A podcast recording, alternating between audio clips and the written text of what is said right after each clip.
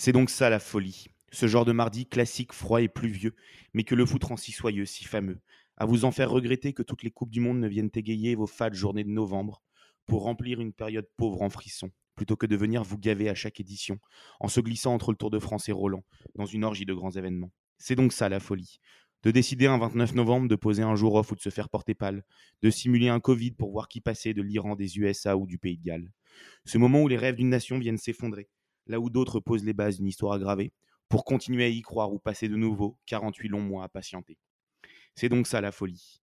Une journée sur fond de tension et d'histoire à en rappeler trois fois JB, d'un Iran aux États-Unis décisif dans un contexte lourd 43 ans après, d'un derby britannique fratricide entre le Pays de Galles et l'Angleterre, ou d'un séduisant Équateur-Sénégal à rendre Tom bipolaire. C'est donc ça la folie. Mettre de côté nos doutes et nos certitudes d'il y a dix jours, de les voir voler en éclats face au mur des matchs couperés, de se faire porter par l'engouement du jeu et de ses aléas, de vibrer pour une Coupe du Monde que l'on ne voulait pas regarder, pris au trip de la passion que l'enfant en sommeil réveilla, comme Jacques Vendroux face au bleu d'une djellaba. Teaser tristement parfait d'une version réelle de Tintin au Qatar ou du futur OSS 4, à découvrir le monde arabo-musulman au fond d'un kebab de Doha. C'est donc ça la folie, ne rien comprendre à ce qu'il se passe, mais vibrer sans oublier, et sentir l'odeur du soufre autant que se mettre à rêver.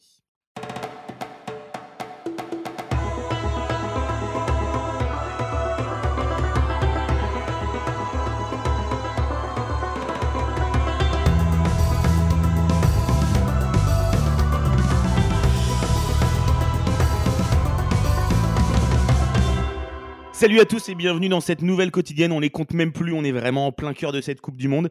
Euh, et aujourd'hui avec moi pour m'accompagner, vous en avez l'habitude, vous le connaissez, il n'écrit même plus de chroniques tellement on a justement de chroniqueurs et de spécialistes avec nous. Val, comment tu vas? Écoute, ça va très bien. Euh, je tiens quand même juste à préciser à nos chroniqueurs que tu es en vitesse normale parce que tu as quand même parlé super vite. Euh, mais voilà, sinon ça va très bien et, et je suis particulièrement heureux euh, de faire ma première émission de cette quotidienne avec le petit prince de Noisy, et qui est le oh. franco-équatorio, anglo-sénégalais, etc., etc. Vous l'aurez Sénégalais, c'est la rédaction en plus qu'autre chose. Hein. Ouais, ça. oui, allez. Alors, la vendeuse de caleçons chez H&M ne disait pas qu'il était sénégalais, visiblement. euh, la taille demandée n'était pas la bonne. Mais en tout cas, lui, il n'aura pas de souci pour écrire des chroniques jusqu'à la fin, vu qu'il vu qu'il supporte à peu près toutes les équipes de cette Coupe du Monde. Tom, comment tu vas? Oh, je, suis, euh, je, suis, foudroyé. C'est fini là. L'intro déjà raté de, de Flo tout à l'heure, vous ne l'aurez pas forcément, mais euh, nous a mis dans le mal Celle-ci on la garde. Celle-ci on la garde. Ah, la garde celle-là? Bon bah magnifique. Après c'est moi qui décide du montage. Hein. Peut-être que je vais la garder, on sait jamais. Ah oui d'accord. Bah, bah, on est dans les mains de, de Val, voilà. Mais euh, non mais ça va. Eh bien, écoute, je suis ravi. Messieurs, petite question pour commencer avant qu'on rentre dans nos chroniques euh, habituelles. On va avoir des chroniqueurs d'une grande qualité aujourd'hui. Euh, petit point chacun en 30 secondes. Qu'est-ce que vous avez pensé Qu'est-ce que vous retenez de cette journée d'hier, donc de lundi? Bah écoute, il y avait des, belles choses. Je pense euh, on a vu un peu plus de spectacle. Hein. Sur un match de 11 heures, normalement, on voit vraiment rien. On a eu beaucoup de 0-0. Et là, on a eu quand même bah, lui, il le décrit euh, lui-même. Hein. C'est, le meilleur joueur du monde, euh, sauf qu'il joue pas dans le bon club. C'est Vincent Aboubakar. C'est, il a le même niveau que Salah, mais euh, il joue bah, pas à Liverpool, quoi. Mais il nous a montré. Il avait, il avait précisé qu'il était camerounais aussi, lui ou... Je sais pas. Je... Alors, son président, lui, considère qu'ils vont être champions du monde, donc c'est plutôt pas mal parti. non, et franchement, voilà, il a relevé un petit peu le niveau de moyen de, de des équipes africaines qu'on a pu avoir depuis le début du tournoi. Euh, donc ouais, je pense que je vais retenir ça et voilà des, des gros scores euh, sur, sur la, sur la demi-journée. Euh. Ouais, effectivement, on a eu des très belles surprises et des très belles surprises sur les matchs qu'on n'attendait pas forcément. Et toi, Val, qu'est-ce que tu peux, qu'est-ce que tu retiens de cette journée? Je, je, revois la louche assez improbable de Vincent Aboubakar, donc je ne te permets pas de parler de Vincent Aboubakar. Va falloir que tu trouves autre chose. non, non. dans la continuité de ce que disait Tom, cette inversion entre les résultats entre les équipes asiatiques et les équipes africaines, qui ont eu, enfin, les équipes africaines avaient beaucoup de difficultés sur la première journée. Euh, elles se sont, il n'y a, eu aucune défaite sur cette deuxième journée. Et à l'inverse, les équipes asiatiques ont subi trois défaites, je crois, sur quatre. Et, et le deuxième truc qui m'a fait plaisir, c'est qu'en fait, on a vécu une vraie journée de Coupe du Monde. C'est-à-dire que les puristes comme nous qui regardent, tout, qui regardent tous les matchs étions très contents de nous mettre devant notre poste de télé à partir de 11h pour regarder bah, ce, quand même, ce très alléchant Ghana-Corée du Sud. Et au final, on a évidemment fait le bon choix, puisque après les matchs d'après étaient quand même assez apathiques. qui pourtant étaient les matchs un peu grand public. Donc, donc voilà, une vraie journée de Coupe du Monde. Ouais, ça a été une journée Benjamin Button. C'est plus les matchs étaient tôt, plus ils étaient sexy, et plus ils étaient tard, moins ils étaient bien. C'était c'était le thème de la journée. Bon bah messieurs, puisqu'on est revenu sur les matchs d'hier, je vous propose de revenir maintenant avec Thibaut Leplat dans son sens du détail sur le match de dimanche soir, le choc Espagne-Allemagne qui était un des matchs les plus attendus. Val, tu encore une fois assisté à la chronique de Thibaut Leplat. Qu'est-ce que qu'est-ce qu'il nous a dit Thibaut? Non, Thibaut a voulu parler de Luis Enrique et notamment bah, de cette performance de dimanche soir qui sonnait tout particulièrement, tout particulièrement pour Luis Enrique parce que c'était aussi le jour de l'anniversaire de, de, sa fille qui était décédée il y a quelques années. Donc voilà, c'était un peu un petit moment d'émotion que sur lequel Thibaut revient. Thibaut, pour ton sens du détail du jour, tu voulais revenir un petit peu en arrière sur le Espagne-Allemagne et plus précisément sur le cas de Luis Enrique. Euh, ouais, et, vous proposez une petite expérience. Euh, si tout à coup les couleurs des maillots changeaient, si tout à coup toutes les équipes perdaient leur signe distinctif, je crois qu'il y a une équipe qu'on reconnaîtrait toujours entre les 1000 qui existent, c'est l'Espagne.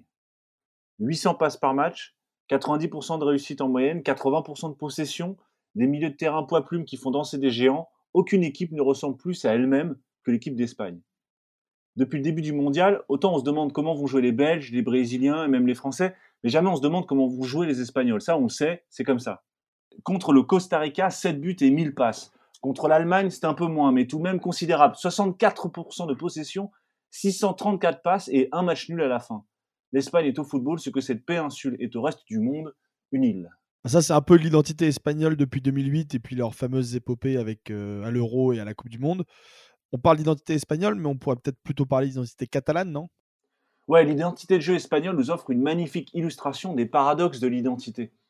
Il faudrait revenir plus lentement sur la manière dont, nos voisins ont conçu ce style de jeu, parce qu'en réalité, au regard de la tradition, le style de jeu basé sur la possession du ballon et le jeu dans le camp adverse, c'est plutôt contre-culturel en Espagne, et ce à plusieurs titres. Premièrement, parce que c'est un modèle de jeu conçu par le club le plus anti-espagnol d'Espagne, le FC Barcelone.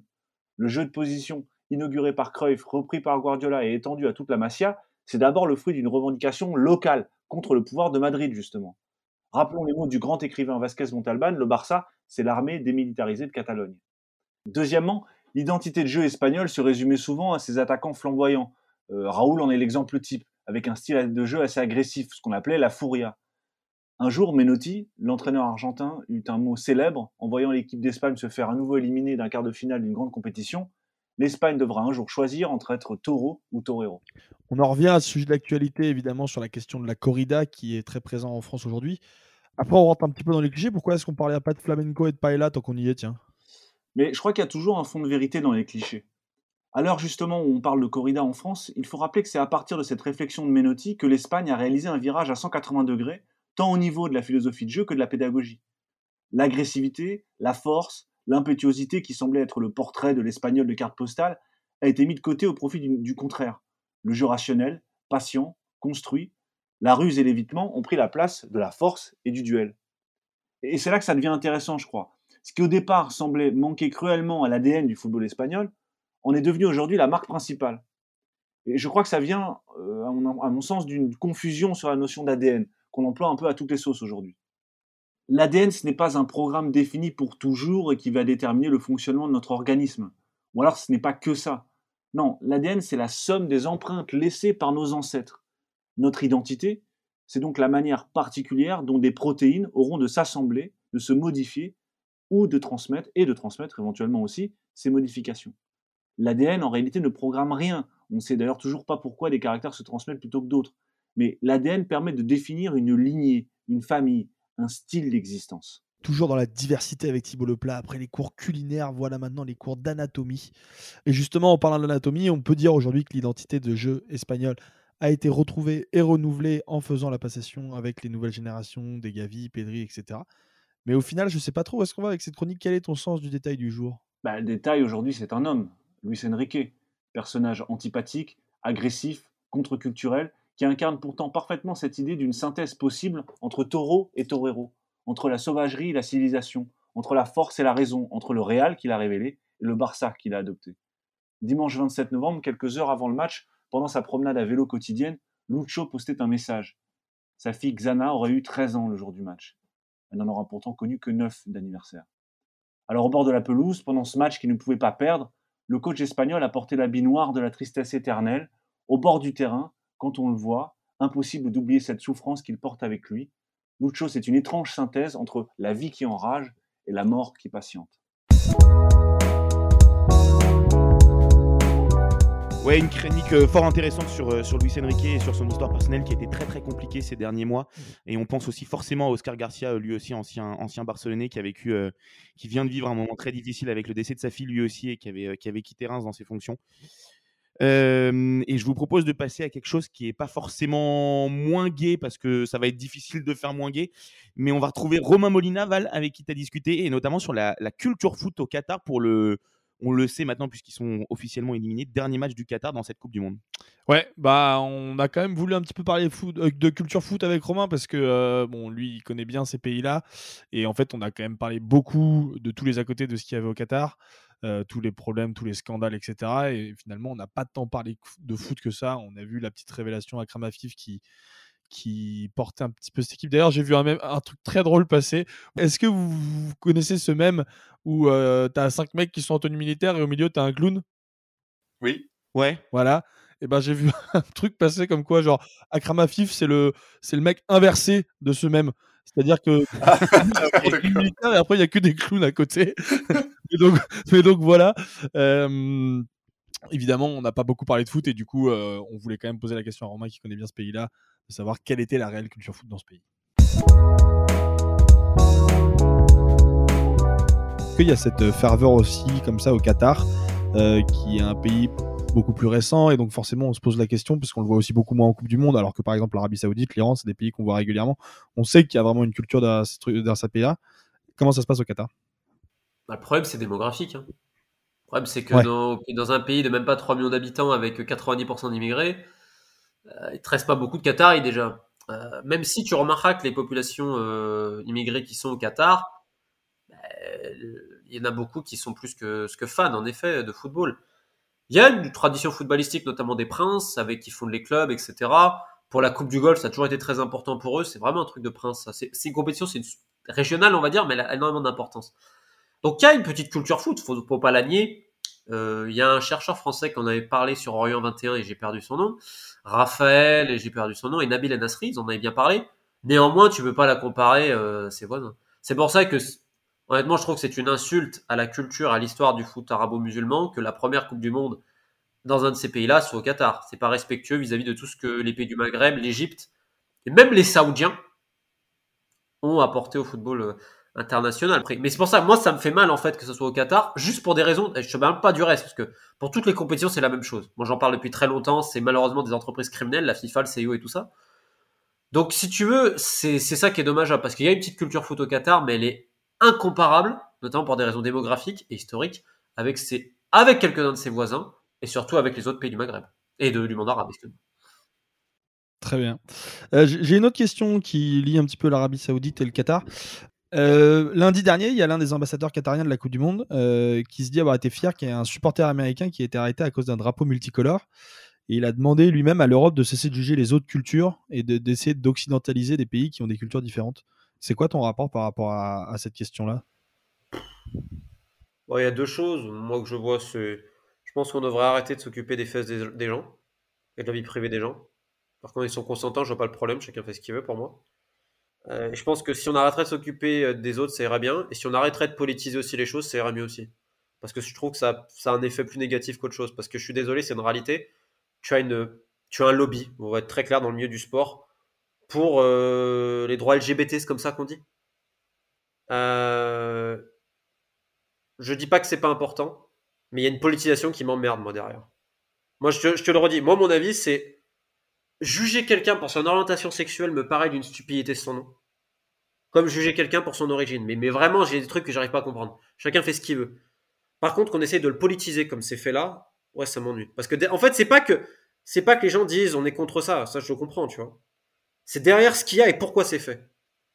Moi, je vais te dire un truc qui m'emmerde. Tu veux dire qu'il y a une forme d'hypocrisie? Mais énormément. Mais non, et, mais, et, et d'ailleurs, dans ces pays-là, attends, excuse-moi, on va être très honnête. T'as plein de gens qui ont des relations homosexuelles en privé. Et après, en public, ils vont dire. Donc, tu vois, c'est pareil, les mecs là, excuse-moi, je, vais être un peu vulgaire, mais c'est une réalité. J'habite pas loin de Marbella, donc je peux en témoigner, tu vois, quand même. Faut voir ce que des mecs qataris et saoudiens se foutent dans la gueule, que ce soit en termes de drogue, d'alcool et de prostituées, et ensuite demander à leur population d'être chaste, etc. Tu vois, il y a une hypocrisie terrible à tous les niveaux. Moi, ce que j'aime pas, c'est quand on politise les choses. Moi, je te le dis, je pense qu'on devrait arrêter de s'occuper des autres. Et, je, pour moi, c'est d'une stupidité sans nom que pour une orientation sexuelle, une origine, une religion, ce que tu veux, on juge quelqu'un. J'ai jamais compris, moi, le délire. Donc moi, je suis pas politisé et je veux pas rentrer là-dedans. Le seul point que je vais te dire, c'est que, qu'est-ce que j'aimerais que la FIFA et tous les autres, ils mettent la même énergie sur contre la pédophilie? Putain, ça règle les problèmes, tu vois. Non, mais en fait, c'est ça, c'est d'un côté, euh, il y a que ça, t'as l'impression. Ce qui va énerver d'autres personnes, et tu vois, je te dis, parce que ça politise, et au final, ça fait plus de mal que de bien. Et moi, je trouve ça dommage. Tu vois, au bout d'un moment. Je pense qu'il y, a des vraies causes. C'est une vraie cause. Il y a des gens qui sont vraiment touchés par ça et c'est scandaleux.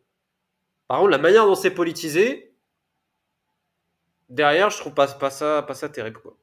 Et je te dis, moi, sur ce que je travaille, qui est la pédocriminalité en sport international, j'ai pas vu une organisation, j'ai pas vu une personne en parler.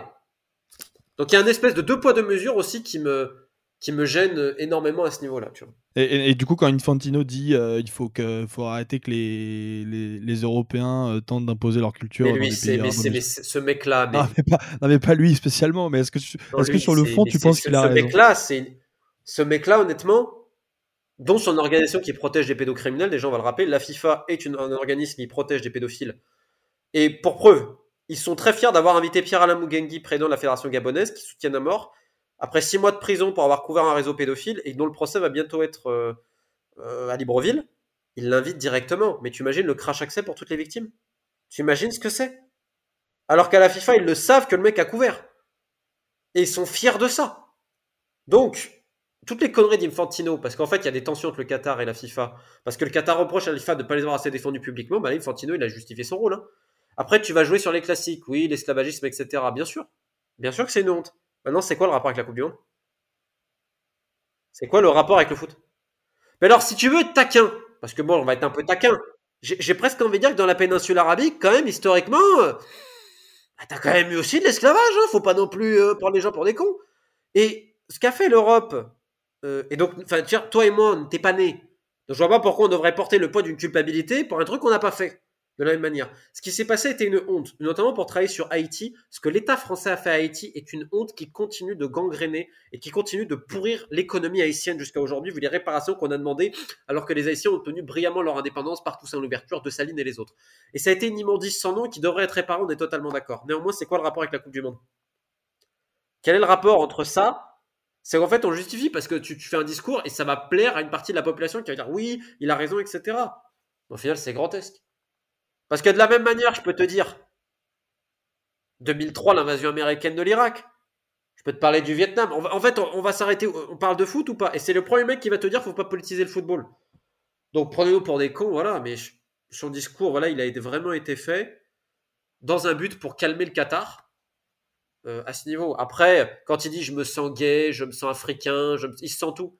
Ce qui est quand même exceptionnel en plus, et je terminerai là-dessus, c'est que la FIFA a une politique néocoloniale, notamment en Afrique, où Gianni Infantino se fait dérouler le tapis rouge et parfois il a des cartels à son effigie dans des pays les plus pauvres du monde comme à Bangui, en Centrafrique. Euh, ils imposent, selon leur idée, leur agenda politique, des hommes à eux, qu'importe les crimes encourus. C'est ce qu'on appelle du néocolonialisme. Donc je trouve ça assez fort le café qu'un mec se prononce, et il a raison de le faire, contre euh, ces heures très sombres de l'histoire et ces siècles très sombres, mais pour eux-mêmes faire la même politique vis-à-vis du foot en Afrique. Je trouve ça très, très culotté quand même.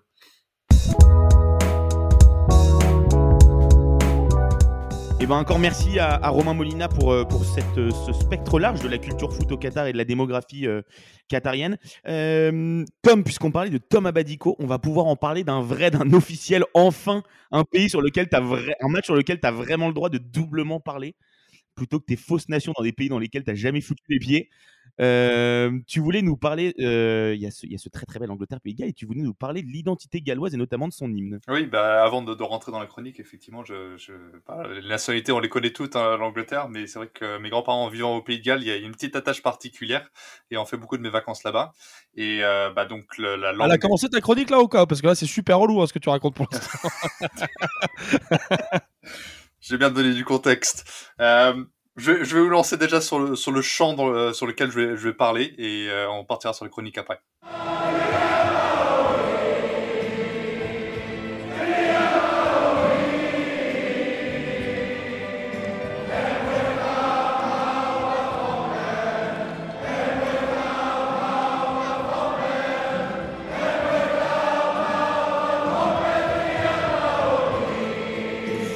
Et voilà, justement, je vais vous parler de l'histoire de Omaorid, chantée par David Iwan. Euh, alors David, un D-A-F-I-Y double D, hein, à, la galloise.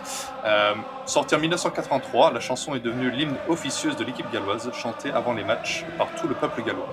Alors que l'Écosse essaye actuellement de faire voter un deuxième référendum d'indépendance, je vais vous parler de ce chant séparatiste, forcément particulier avant d'affronter l'Angleterre. D'abord, je vais vous expliquer qui est David Iwan. Tom Williams nous avait déjà un petit peu parlé de la preview de l'équipe de Rob Page, mais c'est un chanteur qui est également homme politique. Il est devenu très connu par ses chants dans la langue galloise, langue réprimandée par l'Angleterre depuis que le pays de Galles a été colonisé au XIIIe siècle. David Iwan devient même président de Plaid Cymru, ou Comrie, comme on devrait l'appeler, le parti politique le plus vocal pour l'indépendance du Royaume-Uni. En plus de son combat à l'Assemblée pour l'indépendance, il continue avec sa musique et son combat pour sauver la langue galloise, trop peu enseignée à l'école, et cela devient une grande ampleur à travers le pays. Emprisonné par le gouvernement anglais pour ses actions séparatistes, ce combat continue après sa sortie de tôle. Invité à chanter Oma Ohrid au stade de Wrexham lors d'un derby contre Newport en 2011, le chant continue à se propager à travers le pays. La signification On est encore là. On parle encore gallois. Notre histoire est importante et notre langage aussi. À sa sortie en 1983, ce chant était contre Thatcher, qui avait fermé de nombreuses mines à travers le Royaume-Uni, menant à un taux de chômage significatif. Seulement 40% des ménages galloises avaient une personne employée à plein temps à ce moment-là.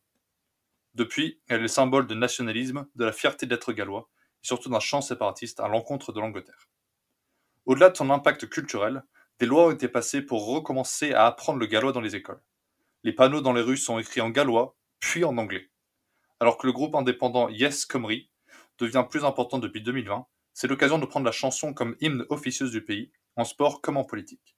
Ils se battent également pour remplacer l'appellation Wales par Comrie, C-Y-M-R-U, en protestation pour l'appellation anglaise. Ces Gallois euh, sont indignés notamment avant le tournoi euh, au Qatar, parce que le prince de Galles, hein, William, est à la tête de la FA euh, en Angleterre et fin supporter de l'Angleterre. Hein, c'est quand même particulier pour un prince de Galles. Mais il n'a jamais fait de message aux Gallois, ni encore moins une visite. Aujourd'hui, David Iwan est un héros national. Chantant avant les matchs de qualification contre l'Autriche et l'Ukraine, Iwan rallie tout le peuple et les joueurs ensemble pour se qualifier pour ce premier mondial depuis 1958. Le chant continue en tribune au mondial et sera certainement présent en tribune contre l'ogre des Free Lions demain. Merci beaucoup, Tom. Euh, Val, petite réaction, toi qui passais une certaine heure parle aussi une langue proscrite que seul toi comprends, ça a été votre quoi ce chant gallois identitaire? Bah, ça évoque que Margaret Thatcher était quand même une énorme pourvoyeuse de chansons dans les stades anglais. Hein. Enfin, ah oui, oui. même. Ouais elle est, une source d'inspiration. Hein. Il y en a qui l'ont bien aimé visiblement en termes de. À Newcastle particulièrement, hein, où on ah célèbre encore sa mort aujourd'hui.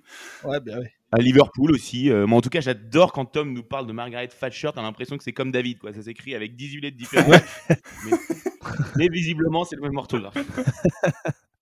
Bon, et ben puisqu'on a eu cette très très belle chronique en tout cas sur, euh, sur ce champ identitaire gallois, on va passer sur le dernier match de la journée de demain dans le même groupe. On reste évidemment dans le même groupe avec ce, ce Iran-États-Unis qui sent le souffre au vu du contexte. Moi personnellement les gars, c'est le match que j'attends le plus, même si c'est sportivement pas forcément le plus beau, mais entre l'enjeu et le contexte géopolitique actuel, je pense que ça va être très sympa. Et justement, Val, t'es allé voir Jean-Baptiste Guégan, évidemment notre spécialiste géopolitique, qui nous, qui nous parle un petit peu de ce tyran États-Unis.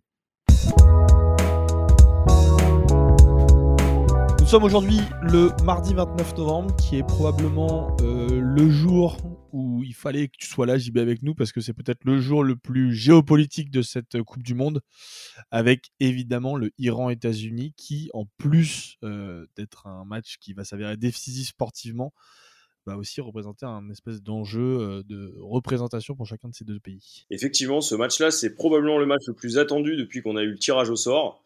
On l'espérait, on laisse compter, il arrive. Et en plus, il va être déterminant sportivement. Et il est d'autant plus important que les deux pays en ce moment ont des relations, on va dire, complexes.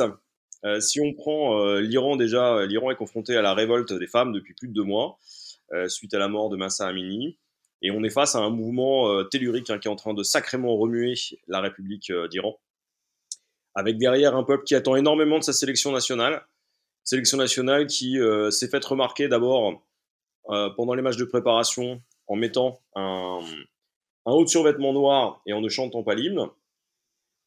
Chose qu'ils ont euh, refaite finalement lors du premier match. Et donc la sélection iranienne s'est présentée comme prenant position politiquement euh, par le silence, en refusant de chanter l'hymne et en se mettant en scène. Tandis que dans les, euh, dans les tribunes finalement des stades au Qatar, on entendait d'abord des sifflements à l'encontre de l'Iranien, donc ça visait pas l'Iran, hein, mais ça visait son régime. Et puis de l'autre côté, euh, on a vu des joueurs iraniens extrêmement investis. Jusqu'à l'après-match, hein, puisque euh, ces derniers ont appelé euh, leur régime à plus de modération et à écouter les, demandes des femmes. Sauf qu'il y a eu le deuxième match dans l'intervalle, et que ce deuxième match, bah, il a donné lieu à une sélection iranienne obligée de chanter. Ça s'est vu. Je crois que j'ai jamais vu à ce point la peur dans les yeux finalement de joueurs. Et on sait aujourd'hui que le régime a fait pression. Et euh, on sait que de toute façon, cette sélection iranienne qui va rencontrer les États-Unis, bah, elle n'est pas, euh, pas sereine, parce qu'elle sait quoi qu'il se passe, elle a le régime qui, la regarde.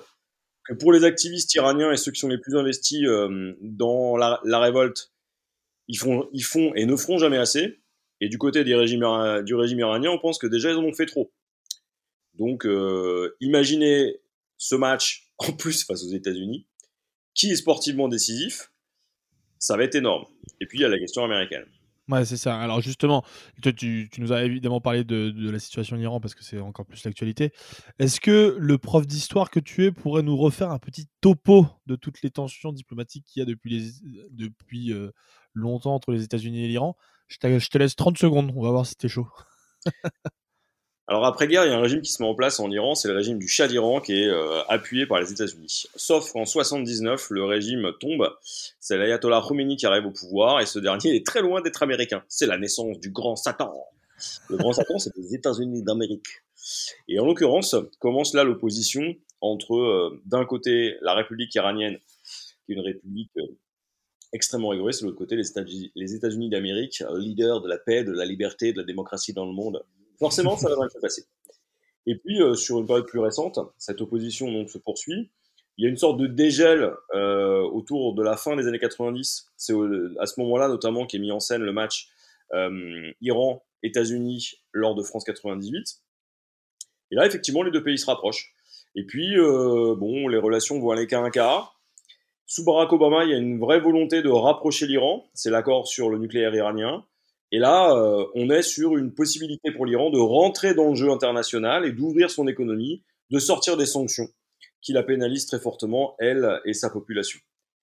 Et patatras, euh, Donald Trump arrive, et donc, euh, tel un éléphant obèse dans un jeu de quilles en porcelaine, il balaye tout, et l'Iran se retrouve confronté à l'un des leaders américains les plus les plus dangereux puisqu'ils recherchent un ennemi et ça va être l'Iran. Et là, euh, tout ce qui avait été fait euh, s'effondre. Bon, c'était pas mal. Je t'ai donné 30 secondes, t'as fait une minute. C'est Sur l'échelle Jean-Baptiste Guégan, c'est pas mal.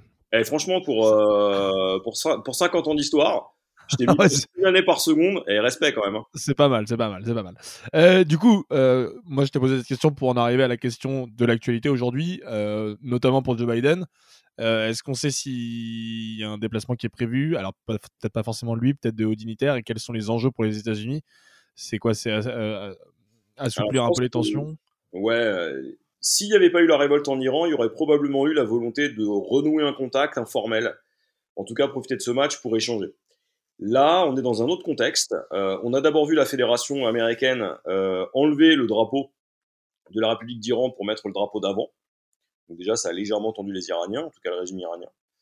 Euh, et surtout, les Américains sont très, très, très, euh, finalement, euh, suiveurs de cette question du sort des femmes en Iran. Il faut pas oublier hein, que la deuxième ville iranienne au monde, c'est après Téhéran, Los Angeles.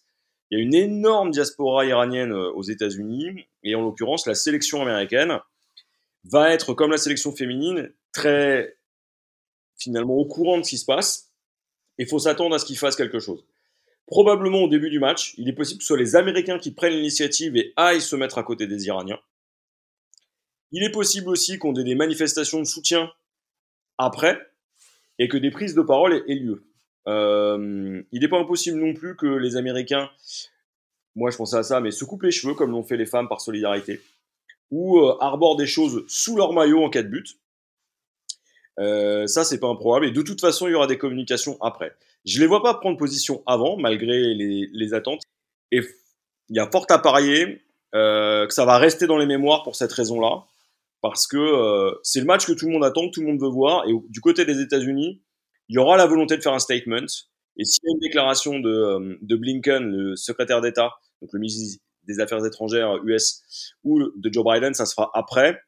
Euh, ce qui serait fort, ce serait que l'Iran batte les États-Unis, que l'Iran donc se qualifie, on reparlerait à nouveau de la cause des femmes, et que les États-Unis en mettent une couche sur le régime iranien. Et alors là, euh, bon courage au Qatar, hein, qui est le seul État à, à parler aux deux, pour régler le problème.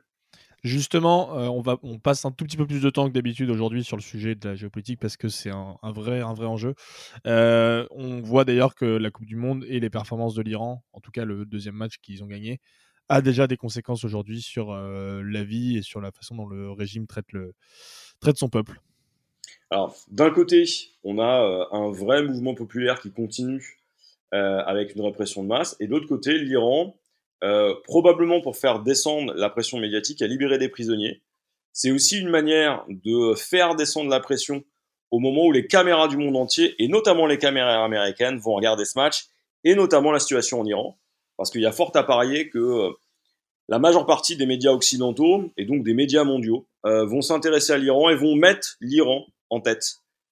Et donc c'est le fameux geste qui permet de dire ⁇ Oh regardez, on n'est pas si méchant que ça ⁇ euh, reste que le match va se jouer et qu'on va avoir une vraie, euh, une vraie polarisation de l'actualité. Euh, ça va commencer, ça a déjà commencé et ça va se poursuivre. Ok. Bon, eh ben, écoute, on espère que tout ça fera redescendre un petit peu la pression que toi tu auras bu devant ce match. Et si je peux ajouter une chose, et une petite dernière, ce qui est assez surprenant, mais c'est quelque chose qu'il faut noter, et on n'en a pas parlé avec cette Coupe du Monde au Qatar. Si on continue à parler de la situation des femmes en Iran aujourd'hui, à des heures de grande écoute et dans nos médias, c'est en grande partie parce que l'équipe d'Iran est à la Coupe du Monde. Et cette Coupe du Monde qu'on présentait comme politique, excessivement géopolitique, elle a aussi cette vertu, c'est que si l'équipe d'Iran n'était pas là, c'est à peu près sûr, on aurait arrêté de parler de la situation des femmes en Iran et euh, ça serait passé euh, finalement au second plan de l'actualité.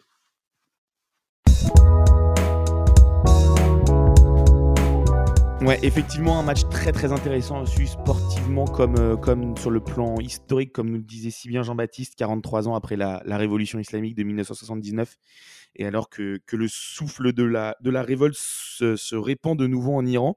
Eh bien, messieurs, c'est sur cette chronique de JB qu'on va se quitter pour ce match qu'on attend évidemment tous demain à 20h, pour une journée qu'on attend évidemment tous demain, avec des matchs très intéressants et complètement décisifs pour la suite de cette Coupe du Monde. Merci beaucoup les gars, et à vous tous, je vous dis à demain pour de nouveaux frissons.